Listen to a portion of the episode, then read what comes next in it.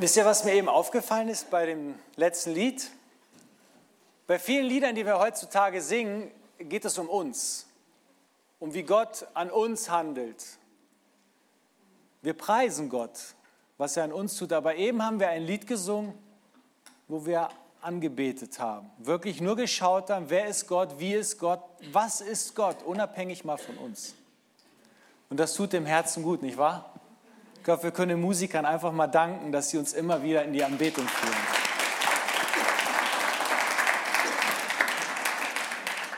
Danke.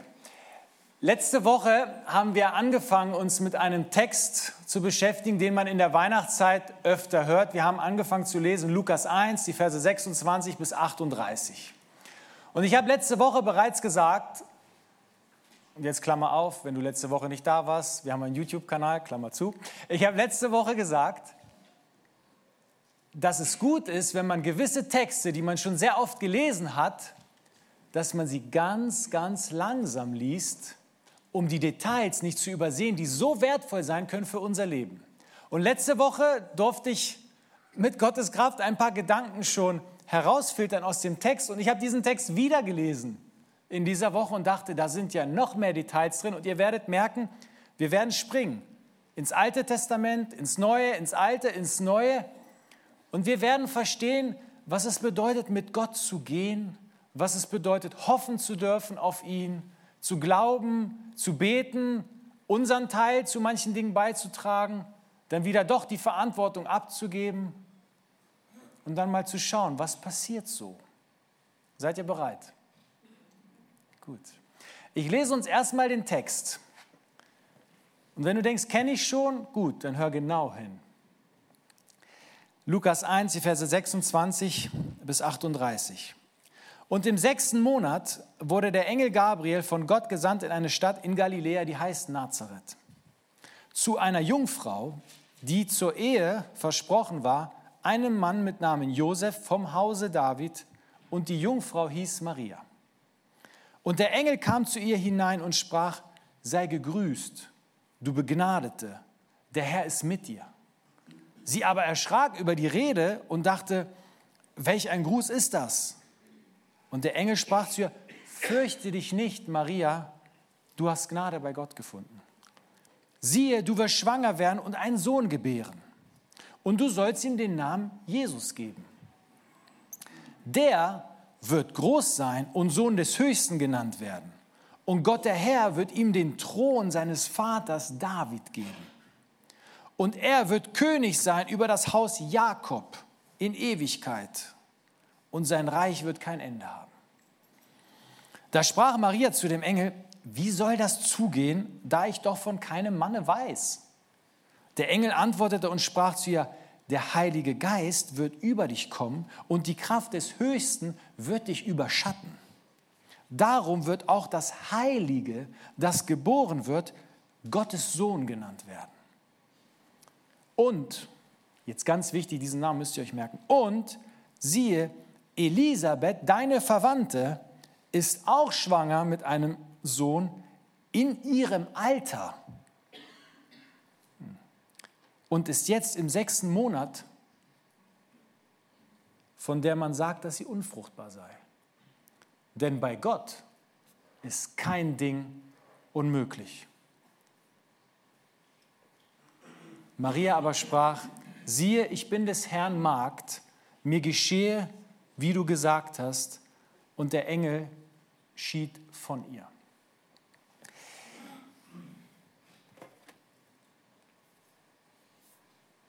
Wir haben über diesen sechsten Monat was gelesen. Und im sechsten Monat und im sechsten Monat, also dieser sechste Monat, das haben wir letzte Woche auch schon festgehalten, war nicht der sechste Monat des Jahres. Es war weder Juni noch der Monat Elul, das ist der sechste Monat im jüdischen Kalender. Nein, das war der sechste Monat einer Schwangerschaft einer Frau, die eigentlich in ihrem hohen Alter gar nicht mehr hätte schwanger werden können.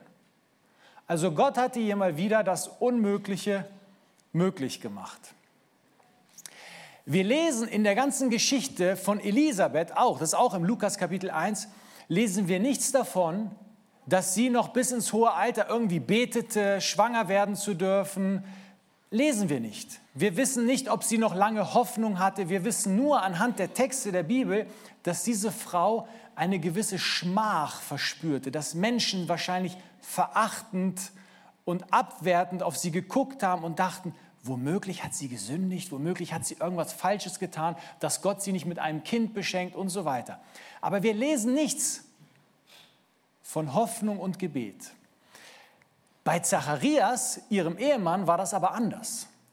Dieser alte Kerl hatte entweder in jungen Jahren sehr, sehr viel dafür gebetet oder noch bis ins hohe Alter geglaubt, dass Gott ihm doch noch einen Sohn schenken würde. Er hat es geglaubt. Ich lese uns mal einen Text vor aus Lukas 1, bekommt ihr mit, Verse 11 bis 13. Da heißt es, da erschien ihm der Engel des Herrn, dem Zacharias, und stand an der rechten Seite des Räucheraltars. Jetzt könntest du erstmal denken, was ist ein Räucheraltar? Zacharias war vom Beruf Priester.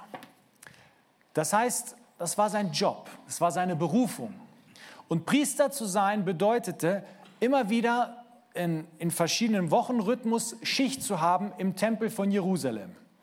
Und dort im Tempel von Jerusalem Dort kamen immer wieder viele Menschen hin, um Gott zu begegnen, um Gott zu danken, um ihre Opfergaben zu bringen, in welcher Form auch immer. Und seine Aufgabe war es dann, diese Gaben auf einem Feuer zu verbrennen, damit das, was dort verbrennt, ein Wohlgeruch ist in Gottes Nase, wenn man sich das mal so vorstellen will.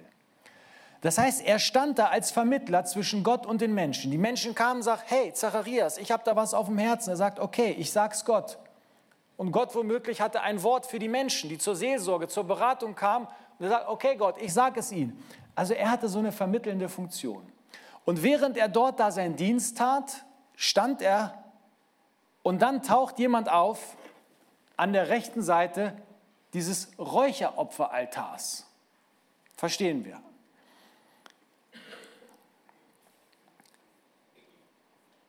Und als Zacharias ihn sah, erschrak er und es kam Furcht über ihn. Aber der Engel sprach zu ihm, fürchte dich nicht, Zacharias, denn dein Gebet ist erhört. Und deine Frau Elisabeth wird dir einen Sohn gebären und du sollst ihm den Namen Johannes geben.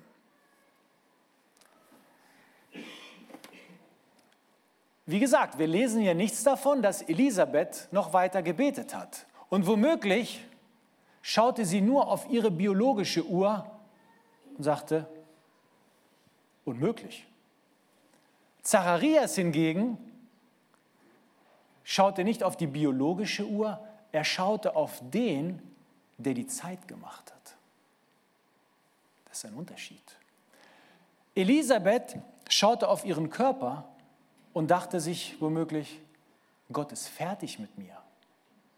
Zacharias schaute auf seinen Körper und dachte sich, solange ich atme, gibt es Hoffnung. Solange ich atme, gibt es Hoffnung. Das letzte Wort sprechen doch nicht die Menschen. Es reichte aber nicht, dass Zacharias nur hoffte, ein Baby zu bekommen, dass er daran glaubte. Er musste auch dafür beten. Und dann heißt es ja, sein Gebet wurde erhört. Kurz anhalten. Heißt das im Umkehrschluss, dass alle die, die zum Beispiel keine Kinder haben, nicht gebetet haben? Natürlich nicht. Die, die keinen Partner haben, haben sie nicht gebetet? Nein. War das bei den beiden, äh, bei Zacharias und Elias so gewesen, äh, bei Zacharias und Elisabeth, Entschuldigung, so gewesen, dass sie nicht genügend getan hatten für Gott? Oder hatten sie mehr gesündigt als andere, dass sie kein Kind hatten? Nein. Wenn wir mal lesen, die Verse 6 bis 8, genau, oder 6 und 7, da heißt es, Lukas 1, 6 und 7, genau, da heißt es, sie waren aber alle beide fromm vor Gott und lebten in allen Geboten und allen Satzungen des Herrn untadelig. Und sie hatten kein Kind. Sie lebten ein perfektes Leben vor Gott hatten kein Kind. Denn Elisabeth war unfruchtbar und beide waren hoch betagt. Das heißt, sie waren sehr alt. Das heißt, wenn die beiden bis zu diesem Tag noch kein Kind hatten, dann lag das nicht daran, dass sie irgendwas falsch gemacht hatten, sondern es lag daran, dass im Lichte der Ewigkeit, achtet genau auf die Worte, im Lichte der Ewigkeit war die Zeit für sie noch nicht reif gewesen. Im Lichte der Ewigkeit war jetzt, genau jetzt aber die Zeit für sie reif geworden. Denkst du, warum? Ich habe lange über diese beiden nachgedacht, dachte, wieso beschenkt Gott oder wieso passen diese beiden in ihrem hohen Alter in den Plan Gottes? Sie sollten ja einen Johannes bekommen. Und welche Funktion sollte Johannes haben? Johannes sollte der Wegbereiter für Jesus sein. Also der, der in der Wüste steht und überall sagt, bereitet euch vor, der Messias wird kommen. Das heißt, dieser Johannes sollte nicht ganz normal in die Fußstapfen seines Vaters Zacharias treten. Normalerweise wäre Johannes Priester geworden, hätte schöne Kleider angezogen, hätte im zwei Wochen Schichtrhythmus gearbeitet, dann wäre er wieder nach Hause gegangen.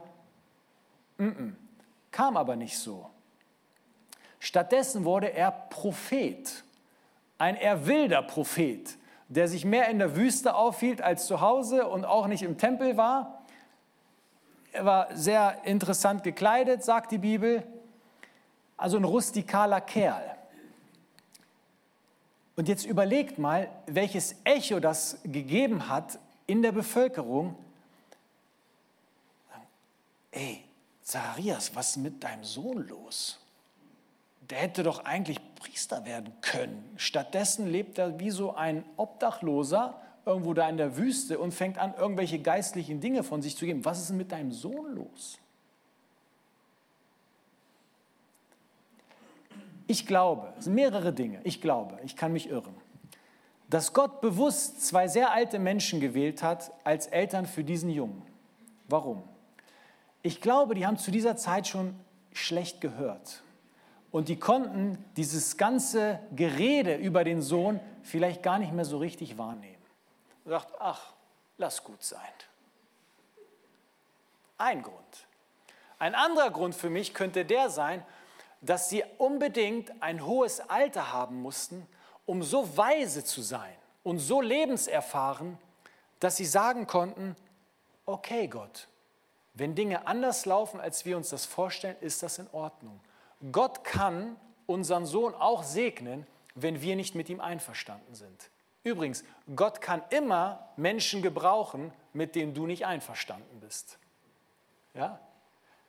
Sie mussten aber weise sein. Und der Zacharias hatte ja viel Menschenkenntnis dadurch, dass er jahrelang Priester war. Die Leute kamen und gingen und kamen und gingen und er hat was weiß ich, wie viele Geschichten gehört.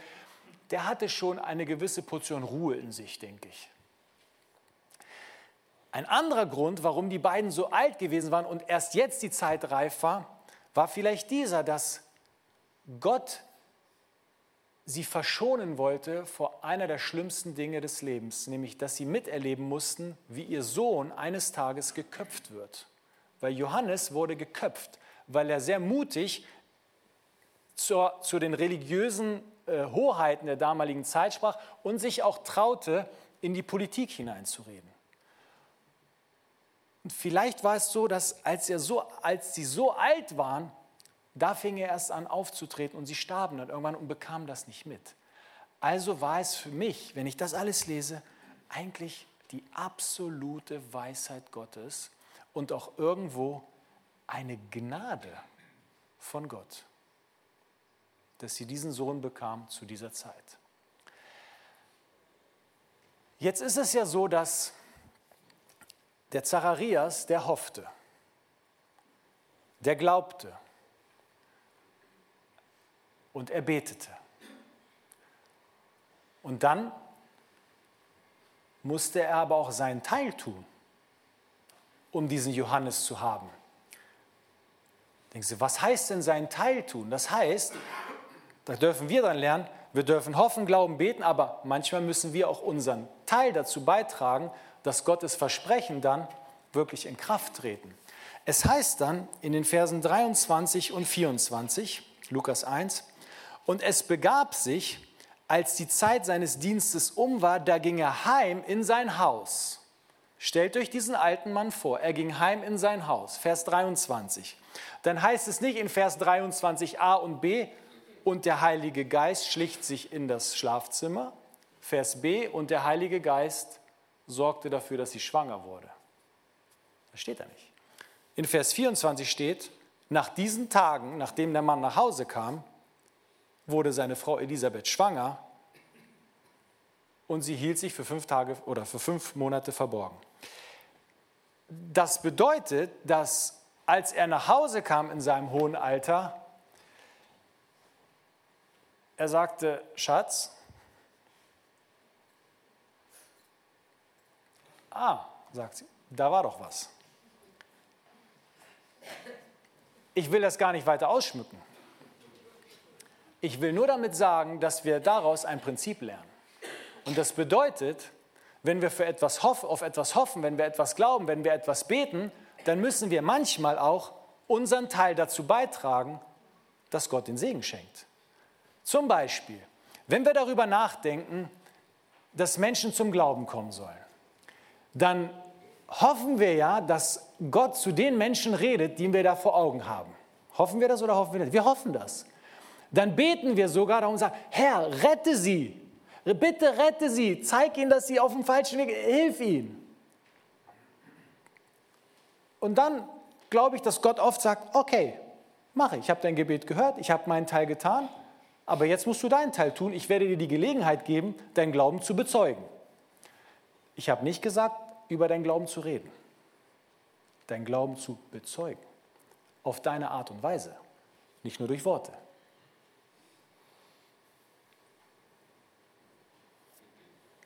Zacharias hat seinen Teil getan. Wir dürfen unseren Teil tun. Wichtig oder nicht? Ganz wichtig sogar.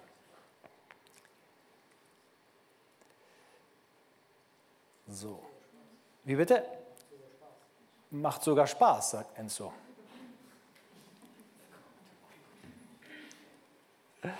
Also, Zacharias, der tat sein Teil. Okay. Und weil er seinen Teil tat, schenkte Gott ihm den Johannes. Was heißt denn Johannes? Das kommt aus dem hebräischen Jochanan und das heißt, Gott ist gnädig oder Gott beschenkt mich. also Gott ist gnädig. Und als dieser Junge kam, hatte er eine Lebensbotschaft. Und diese Lebensbotschaft war, macht euch bereit, eine neue Zeit von Gnade beginnt jetzt. Macht euch bereit für den gnadebringenden Messias.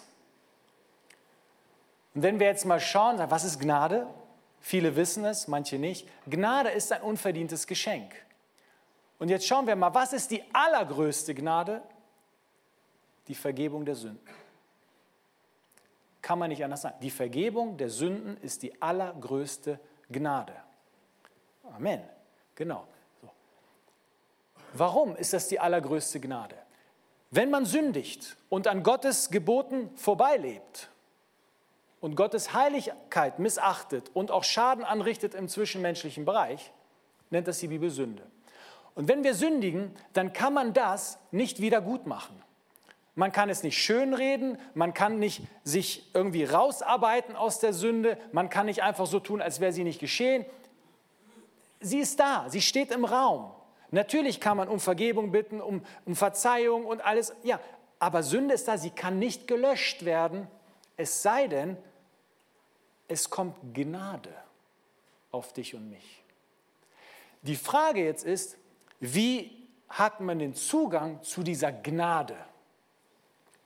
Jetzt dreh dich mal bitte zu deinem Nachbarn, nach rechts oder links, guck ihn an und mach mal so. Buh.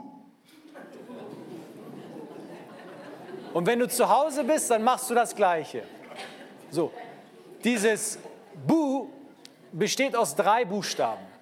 B, U und H. Buße, Umkehr und Hinwendung. Ich möchte das mal erklären. Wie bekommt man Zutritt zur Gnade Gottes? Das erste ist, man muss Buße tun. Was heißt das, Buße tun? Buße tun heißt nichts anderes, als mal in sich zu gehen und über sein Leben nachzudenken und sich zu fragen, ist das alles? Bin ich erfüllt? Lebe ich im Einklang mit dem Willen Gottes oder lebe ich eigentlich nur im Einklang mit meinem Willen? Und wie glücklich macht mich das? Wie sehr erfüllt mich das? Und wenn man merkt bei diesem Denkprozess, dass man eigentlich immer noch auf der Suche nach etwas ist, was das Herz richtig füllt, dann sollte man anfangen zu sagen, Gott, ich glaube, du solltest anfangen, in mein Leben hineinzusprechen. Und wenn es dich gibt, Gott, dann will ich dich um Vergebung bitten für all meine Sünden. Du brauchst nicht sie einzeln alle aufzuzählen. Das wäre so dick wie ein Otto-Katalog. Das brauchst du nicht machen. Gott weiß und kennt die Details. Und du bekennst ihn und sagst, ich habe gesündigt, ich bin ein Sünder, ich brauche Vergebung. So. Und du fängst an neu zu denken. Du sagst, so kann es ja nicht weitergehen. Und dieses Wort tut Buße bedeutet neu denken lernen, die Gedanken neu sortieren, zu sagen, okay, so habe ich gelebt bis jetzt, so möchte ich nicht mehr leben, das war nicht gut für mich. Ich kehre um. Hört man öfter mal das Wort Bekehrung. Ich kehre um und will einen neuen Weg einschlagen. Ja, aber welchen? Es reicht nicht nur, dass du umkehrst. Es ist wichtig, dass man sich dann hinwendet zu Gott, damit der das Leben bestimmt und die Richtung vorgibt. Zu Gott und zu seinem Wort, weil hier die Anleitung steht, für wie man mit Gott lebt. Man tut Buße und bittet um Vergebung. Man kehrt um und sagt, so möchte ich nicht mehr leben. Ich wende mich hin zu Gott. Und dann erfährt man Gnade. Und das ist das größte, das allergrößte Geschenk dieser Welt. Was singen wir denn an Heiligabend? Manchmal singen wir doch, O du fröhliche, O du selige, gnadenbringende Weihnachtszeit. Warum manche sagen, ach Weihnachten, das passt doch gar nicht in diesen Kalender, Jesus ist nie da geboren und so. Ich sage, du, mach was ihr wollt. Das ist für mich die Botschaft, die Gnade ist da. Die Gnade ist da. So ist es. Und diese Gnade dürfen wir greifen. Das größte Geschenk für unser Herz. Kommen wir nochmal zurück zu Zacharias. Zacharias hoffte, er glaubte, er betete. Gott, er tat seinen Teil, Gott reagierte und sagte dann, übrigens, dein Gebet ist erhört, jetzt ist es soweit. Und sein Herz war zu. Denkst du, wie kann das sein? Du machst diesen ganzen Prozess durch, dann ist es endlich soweit und dein Herz ist dicht. Gucken wir mal, was passiert. Wir lesen mal die Verse 18 bis 20. Und Zacharias sprach zu dem Engel, woran soll ich das erkennen? Also, dass ich, denn ich bin alt und meine Frau ist betagt. Der Engel antwortete und sprach zu ihm, ich bin Gabriel, der vor Gott steht und bin gesandt, mit dir zu reden und dir dies zu verkündigen. Und siehe, du wirst stumm werden und nicht reden können bis zu dem Tag, an dem dies geschehen wird, weil du meinen Worten nicht geglaubt hast, die erfüllt werden sollten zu ihrer Zeit.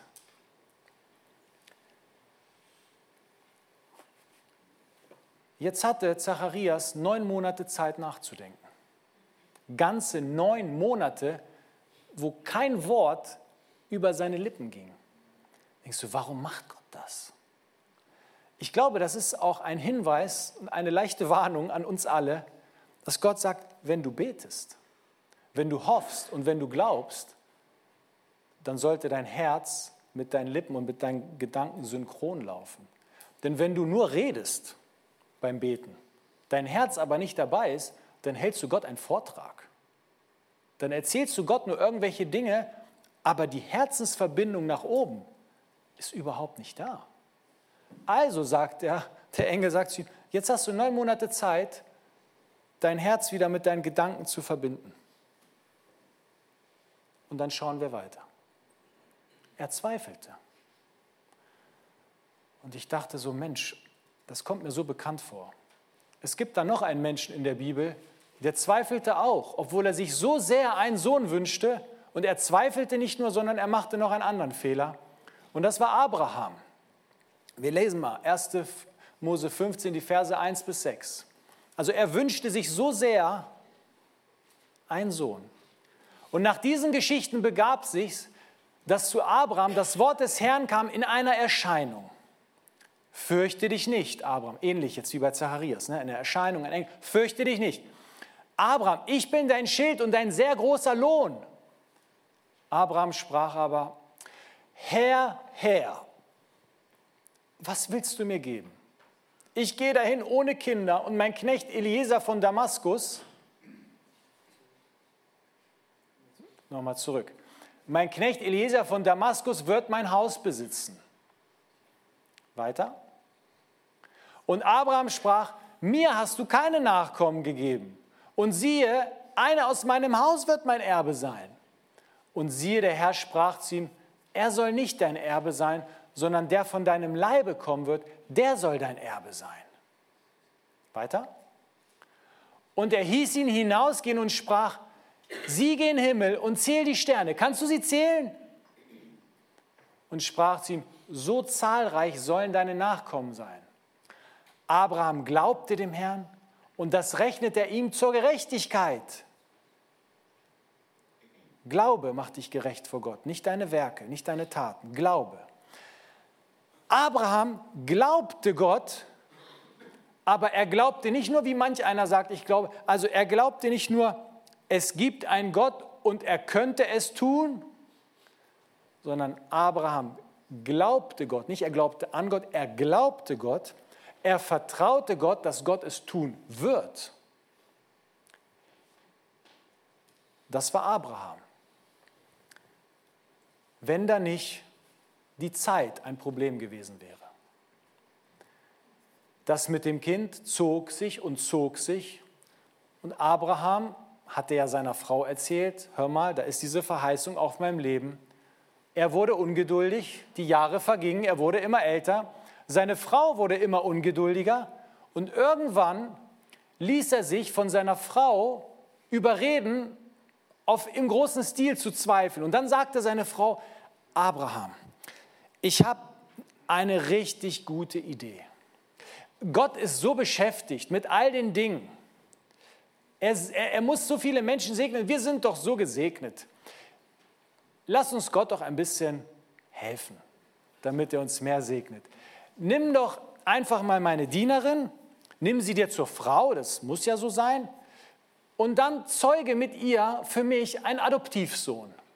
Und das wird dann mein Sohn werden. Und Abraham dachte sich, Schatz, wenn du das sagst, also ich wollte es dir gar nicht vorschlagen, aber wenn du das sagst, dann, dann soll es so sein. Kümmere dich um die Hochzeit, mach alles schick, ich, ich mache dann meinen Teil, so ungefähr. Wozu führte das? Das führte zu Unordnung im Leben von Abraham, das führte zu Unfrieden, das führte zu richtigem Chaos. Wenn ihr das nachlesen wollt, 1. Mose 16. Schöne Geschichte, absoluter Chaos, absolutes Chaos. Und jetzt könnte man denken, hey, wie kann das sein? Das war Abraham, nicht irgendwer. Das war Abraham, der sein Land verlassen hat, der so viel mit Gott erlebt hat. Das war Abraham. Ah, das sind wir. Das sind wir. Weißt du warum? Wenn da eine Verheißung ist und du weißt, Gott kann es tun, Gott will es tun, Gott hat es bei so vielen anderen gemacht, aber bei mir noch nicht. Und du musst dann warten und dich in Geduld üben und die Stille aushalten. Und du hast das Gefühl, dass Gott deine Gebete nicht hört. Und dann ist es ruhig. Und dann kommt noch jemand und sagt, ach komm, lass doch, versuch doch.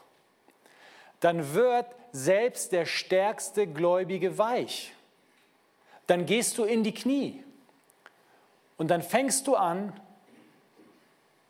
die Dinge so zu machen wie Sarah und Abraham. Gott, ich weiß, du hast mich lieb. Ich weiß, du meinst es gut mit mir. Und ich weiß auch, dass du mich segnest. Aber ich weiß auch, wie beschäftigt du bist in der ganzen Welt, dich um die Not der Welt zu kümmern. Und hier noch und da war eine Katastrophe. Mir geht es ja gut, Gott. Du hast mir auch einen Verstand gegeben und ich kenne dich auch ganz gut. Also das, was ich jetzt machen will, ich glaube, du bist dafür. Ich glaube, wir beide, das passt schon. Und dann tun wir Dinge. Und was tun wir da? Wir tun uns selbst keinen Gefallen. Denn wir ernten unreife Früchte. Unreife Früchte sind sauer. Und diese Säure ist nicht gut für unsere Zähne. Jetzt könntest du denken, du sprichst so darüber, als ob du Ahnung davon hättest. Hm. Ich kann dir sagen, ich bin froh, dass ich noch Zähne im Mund habe. Weißt du warum? Weil ich sehr häufig, und wahrscheinlich bin ich der Einzige in diesem Raum, unreife Früchte gesehen habe und sie haben so schön geglänzt und ich dachte, ja, greif doch einfach zu. Und dann habe ich manchmal nicht mal die Geduld gehabt, diese Früchte reifen zu lassen, sondern ich habe gleich reingebissen. Und das hat zu Unordnung und Chaos geführt. Das war überhaupt nicht gut. Und vielleicht kennst du das auch aus deinem Leben. Unreife Früchte ernten ist nie gut. Es führt dazu, dass wir irgendwann verzweifeln und, in Einsamkeit geraten. Woran mache ich das fest? An einer weiteren Geschichte der Bibel. Bei Moses habe ich das gesehen. Moses wusste, ja, Könnt ihr nachlesen, Apostelgeschichte 7, 25, wenn euch das interessiert. Das steht nicht im Alten, das steht im Neuen Testament. Mose wusste, dass Gott eine Berufung auf sein Leben gelegt hatte. Gott wusste, oder Mose wusste, dass er die Aufgabe haben würde, sein Volk aus Ägypten zu führen. Und dann hat Moses eines Tages beobachtet aus seinem Fenster, dass ein Israelit, jemand aus seinem Volk, Streit hatte mit einem Ägypter oder der Ägypter war böse zu dem Israeliten und Mose dachte, das ist jetzt mein Moment, jetzt muss ich eingreifen. Und dann hat er den Ägypter erschlagen und vergraben. Gott hatte keine Anweisung dazu gegeben. Das war nicht von Gott. Das hat er sich selber genommen. Das war eine unreife Frucht. Die Zeit war überhaupt noch nicht reif gewesen für Mose. Um das Volk aus Ägypten zu führen, um diese große Bühne zu betreten, hatte er noch einen viel zu kleinen Charakter. Gott wollte doch erstmal seinen Charakter formen und ihn vorher einfach mal informieren, hey, ich habe einen Plan mit dir, aber ich werde Zeit brauchen, um dich zu formen dafür. Und Mose handelte voreilig und diese unreife Frucht führte wozu? Dass er fliehen musste, er geriet in die Einsamkeit, er war in der Wüste und ich denke, er wird ziemlich oft verzweifelt gewesen sein. Klar, er hat irgendwann geheiratet, er hat 40 Jahre in der Wüste gelebt, hat dort Charakterschule bekommen, und als die Zeit dann reif war, im Lichte der Ewigkeit, dann hat Gott ihn beauftragt, das Volk aus Ägypten zu führen, aber nicht auf eigene Faust, sondern immer indem Gott mit ihm zusammengearbeitet hat. Nicht alleine. Mose wollte Dinge allein machen. Das ist eine Gefahr, in der wir alle stehen. Ich und du. Und an diesem Beispiel dürfen wir lernen, lieber nicht so machen. Das heißt, wir haben uns jetzt drei Männer angeschaut. Zacharias, der vieles gut machte, aber dann zweifelte. Abraham, der ein Versprechen hatte, aber dann Gott ein bisschen auf die Sprünge half. Und Mose, der gern mal eine unreife Frucht erntete. In dieser ganzen Geschichte bei der, Geburts, äh, oder bei der Geburtsgeschichte von Jesus gibt es noch einen vierten Mann, der das absolute Vorbild ist. Für mich immer schon, wenn ich seine Geschichte lese, obwohl er sehr wenig nur vorkommt in der Bibel. Das war Josef, der Mann von Maria. Der Mann, der mal der Ziehvater von Jesus werden sollte. Warum ist der so besonders? Hat er nie gezweifelt? Hat er keine Probleme gehabt? Lesen wir nicht. Einmal hat er kurz gezweifelt, aber nicht an Gott, sondern an den Worten seiner Frau. Maria wusste ja, dass sie schwanger werden wird und irgendwann musste sie das ihrem Partner offenbaren. Also ging sie zu Josef, sagte Josef, ich werde schwanger werden oder ich bin schwanger. Josef hatte das beste Herz. Er hatte das, er hat für mich eines der besten Herzen der ganzen Bibel. Warum? Er glaubte seiner Frau nicht. Er war auch nicht einverstanden mit ihrem Handeln. Er dachte ja, sie hätte ihn betrogen. Aber was machte er?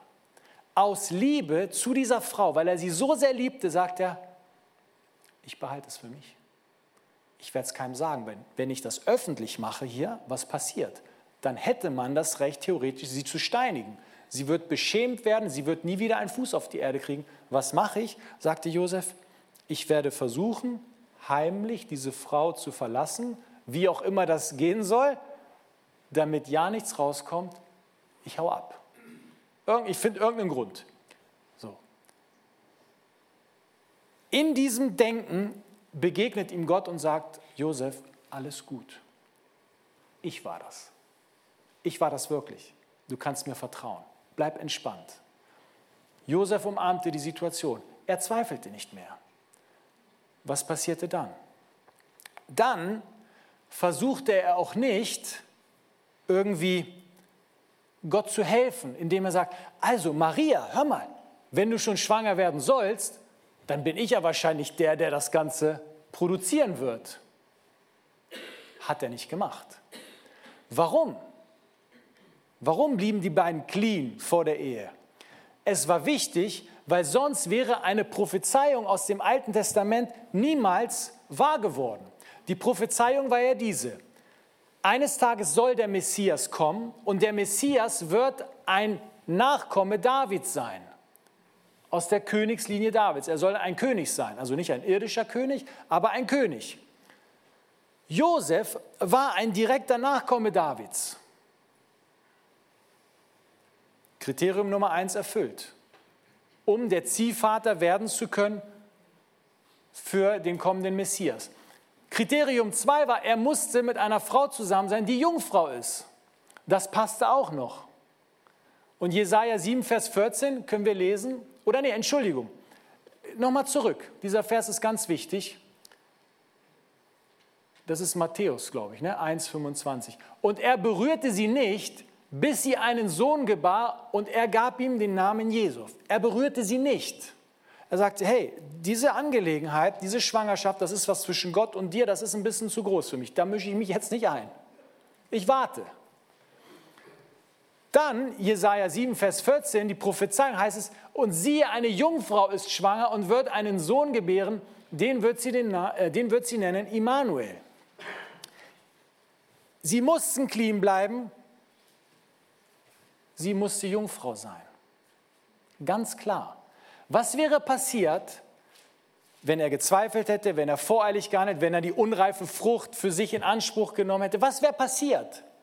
Es wäre passiert, dass er der Prophezeiung sich in den Weg gestellt hätte und die Prophezeiung blockiert hätte.